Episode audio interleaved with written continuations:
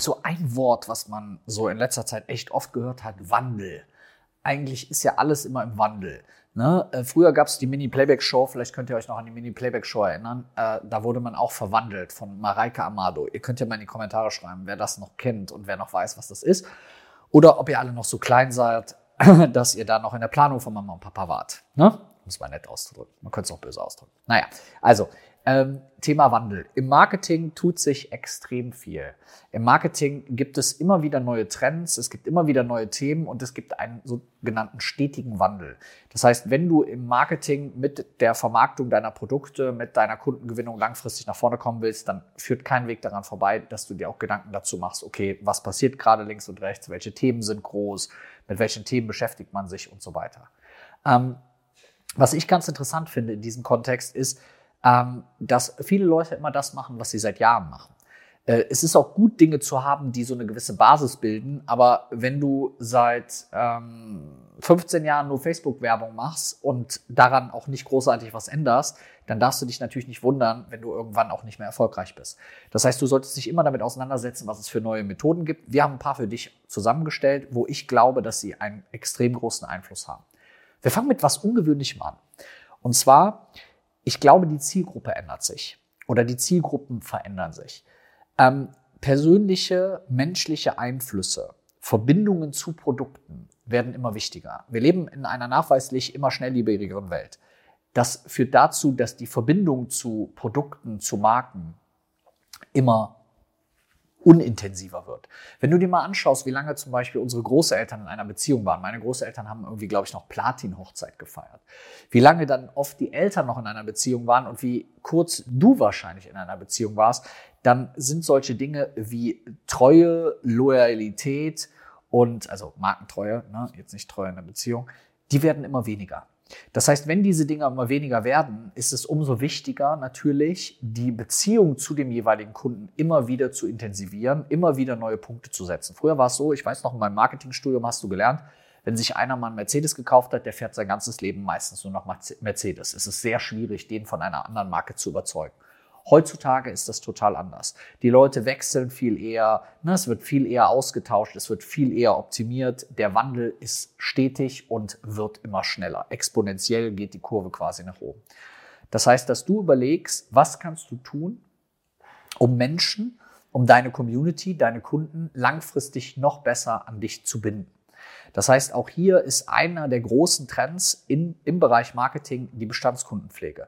Jetzt sagst du vielleicht, äh, ich will aber jetzt hier neue Kunden gewinnen. Ja, kann ich vollkommen verstehen. Aber wenn es noch, wenn deine Kunden dich noch eher verlassen, weil es auch immer mehr Angebote gibt und sie auch eher bereit sind, jemanden zu verlassen, dann ist es am wichtigsten ja eigentlich etwas dafür zu tun, dass sie länger bei dir bleiben.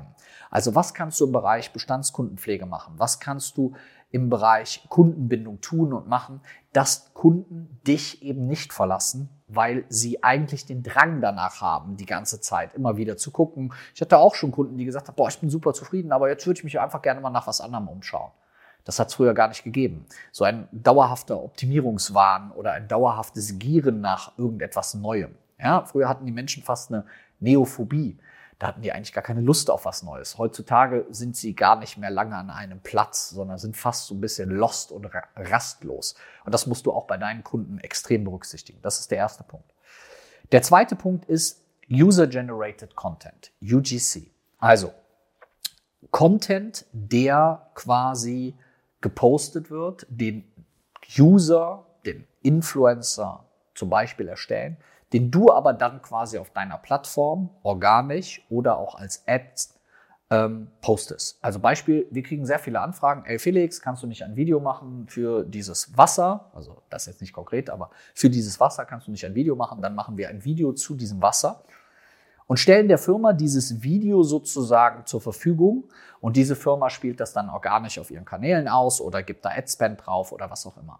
Das heißt etwas anders als früher Influencer-Marketing sozusagen stattgefunden hat, sondern viel eher hier die User sozusagen raussuchen, die potenziell zu der eigenen Marke passen, die zu fragen, ob die bereit wären, UGC-Content zu machen und dann diesen Content eben auf den eigenen Kanälen auszuspielen. Also auch das kann für dich als Selbstständiger, Selbstständige eine große Rolle spielen. Also, dass du quasi hingehst und konkret überlegst, okay, wo macht es vielleicht Sinn, solch einen Content zu erstellen oder erstellen zu lassen und den dann auf deinem eigenen Kanal zu promoten. Du kaufst dir quasi Testimonials ein, du kaufst dir quasi Schauspieler ein, du kaufst dir aber vor allem authentische Personen ein, die im Idealfall Besitzer deiner Zielgruppe sind und die dann bereit sind, diese Inhalte sozusagen zu veröffentlichen. Also super hilfreich, würde ich auf jeden Fall ebenfalls ausprobieren. Nächster Punkt. Ähm, Influencer-Marketing, es gibt viele Leute, die sagen, Influencer-Marketing wird zunehmend schwieriger, weil die Leute kennen das mittlerweile, dass auch Influencer unauthentisch Inhalte promoten. Das ist auch super interessant, wenn man sich dort die Entwicklungen anschaut, weil es ist so ähnlich wie die Entwicklung bei so Fernsehkanälen. Fernsehkanäle, es gibt immer, immer, immer mehr Fernsehkanäle. Ich weiß nicht, wie viele Programme es mittlerweile gibt. Früher gab es ARD und ZDF. So, und dann kamen irgendwann 350 Millionen andere Kanäle dazu. Also auch das ist exponentiell gestiegen. Und genauso ist es ja mit Influencern. Es gibt einen Influencer für Socken, einen Influencer für Steuern, einen Influencer für Immobilien, einen Influencer. Für jeden Driss gibt es quasi einen Influencer.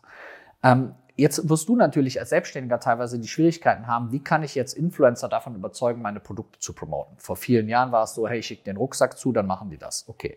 Dann war es irgendwann so, ey, ich bezahle dir X, dann machen die das. Mittlerweile kriegen auch die Influencer zunehmend mehr Anfragen, weil immer mehr Leute das nutzen. Das heißt, auch der Wettbewerb derjenigen, die Influencer-Marketing nutzen, wird immer größer.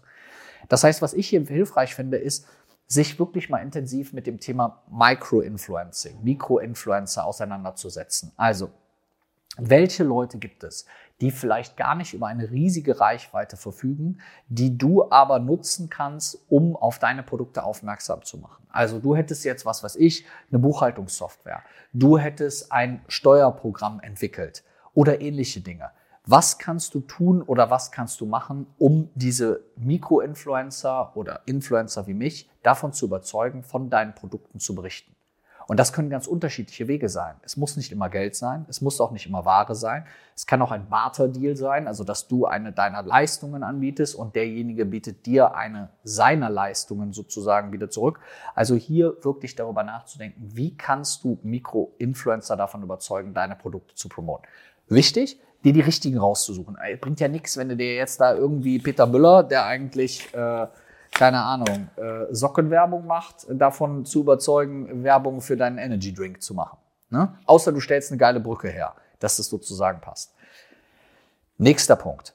Ähm, wenn wir uns die Entwicklung von Social Media anschauen, dann sehen wir hier ganz massiv, dass die Inhalte immer kürzer, immer schneller und immer mehr werden. So, das heißt, es gibt ja immer weniger Leute, die wirklich durch einen Feed scrollen und sich hier irgendwelche Feed-Posts oder sonst irgendwas durchlesen, geschweige denn sich irgendwie die Caption ausgiebig durchlesen oder sonst irgendwas. Das ist auf der einen Seite ein Risiko, auf der anderen Seite vielleicht aber auch eine Chance. Weil immer wenn ein Markt sich in eine gewisse Richtung entwickelt, dann bedeutet das, dass die meisten mit dieser Entwicklung mitgehen. Du könntest jetzt also bewusst auch hingehen und sagen, ich setze ganz stark auf super krass hochwertige Feed-Posts, indem ich dort eben ganz hochwertige Inhalte zur Verfügung stelle, indem ich super krass viel Arbeit in die Caption stecke, um meine Community oder auch andere interessierte Leute davon zu begeistern. Dann muss es aber auch schon absolutes High-Level sein. Die zweite Möglichkeit ist halt, über Kurzvideos, über Reels Inhalte zu promoten und auszuspielen. Hier vielleicht als Tipp, überleg doch mal, wo Formate vielleicht Sinn machen. Wiederkehrende Formate erzeugen für eine wiederkehrende Erinnerung und eine wiederkehrende Erinnerung erzeugt, erzeugt eine höhere äh, Markenrelevanz, eine höhere Markenreichweite und ein besseres Speichern deiner relevanten Informationen. Nächster Punkt. Ähm, die Leute sind immer schneller unterwegs, immer mehr unterwegs und haben vielleicht sogar gar keine Zeit mehr, sich überhaupt noch Videos anzugucken, sondern wollen eigentlich nur noch Audioinhalte konsumieren, weil sie neben den Audioinhalten halt noch 18 andere Sachen machen können. Also ich kann im Auto mir bestimmte Inhalte anhören und kann im Auto parallel aber auch noch essen und Auto fahren. Mehr Sachen hoffentlich nicht. Also das heißt, du kannst hier auch mal darüber nachdenken, wie kannst du oder was kannst du hier ganz konkret an Audio-Content weitergeben. Und das muss nicht zwangsläufig immer ein Podcast sein. Das kann genauso sein, dass du Audio-Content zur Verfügung stellst. Also wir haben zum Beispiel bestimmte Audiobooks, die wir zur Verfügung stellen. Mit Audioinhalten, die du dir unterwegs anschauen kannst. Wir haben eine Unternehmer-Challenge, die als Audiobook sozusagen fungiert, wo jemand einfach weiß, okay, ich kriege Audioinhalte direkt auf die Ohren und kann mir diese Sachen eben entsprechend anhören. Also auch hier gibt es eine extreme Entwicklung, die du nutzen kannst. Nächster großer Punkt sind sogenannte Voice-Apps. Also, das heißt, dass du vielleicht auch über Voice-Content, wenn du dich mit dem Thema KI auseinandersetzt, ähm, bestimmte Inhalte weitergeben kannst. Also, dass du hingehen kannst und sagst, okay, jemand kann mir zum Beispiel auch in der Kommunikation Voice-Messages schicken. Also du hast eine Frage zu unseren Produkten, schick uns einfach eine Voice. Ja, dann kann derjenige auch gar nichts tippen, sondern kann da quasi eine Voice einsenden. Du hast eine Frage zum Thema Business, dann schick uns das. Das kannst du auch verknüpfen, zum Beispiel mit bestimmten Creatives, mit Ads, wo du halt hingehst und sagst, ey, du willst dein Business nach vorne bringen, stell mir jetzt deine Frage als Voice Message, schick mir die einfach bei WhatsApp oder sonst was. Worum es hierbei geht, ist, es dem Kunden maximal einfach zu machen. Ja? Okay.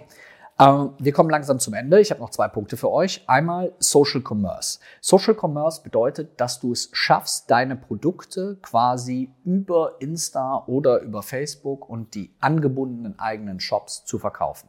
Das heißt, dass ich quasi hingehe und direkt auf Insta oder auf Facebook gehe, die Produkte dort im Idealfalle sofort anklicken kann und relativ einfach kaufen kann. Das heißt, der Kaufprozess hat sich in den letzten Jahren massiv verkürzt. Währenddessen du früher noch auf Seiten gegangen bist, wo du 500.000 Daten eintragen musstest und so weiter und so weiter, versucht man das heutzutage so aufzubauen, dass es halt super simpel ist, dass es super schnell geht und sehr, sehr einfach. Also hier darauf zu achten, wie kannst du deine Produkte auch bei Social Media verkaufen. Letzter Punkt, deine Community.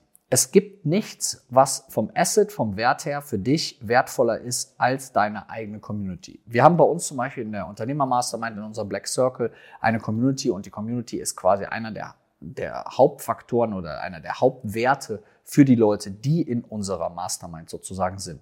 Im Zeitalter einer Informationsüberflutung ist eine starke Community ein extrem wichtiger Punkt. Also Inhalte, die ich der Community zur Verfügung stelle, eine Bindung, darüber haben wir am Anfang schon gesprochen, zu der Community. Das heißt, was kannst du tun und machen, dass du es schaffst, eine Community zu erzeugen? Also wirklich mit den Leuten in Interaktion zu treten, mit den Leuten gemeinsam zu arbeiten, die Leute eine Bindung zu dir eben aufzubauen. Ich glaube, das wird im nächsten Jahr noch ein ganz entscheidender Faktor und da werden sich ganz eindeutige Communities abbilden, wo einer sagt, du, ich bin in der Community, ich bin in der, ein bisschen so wie bei Fußballvereinen.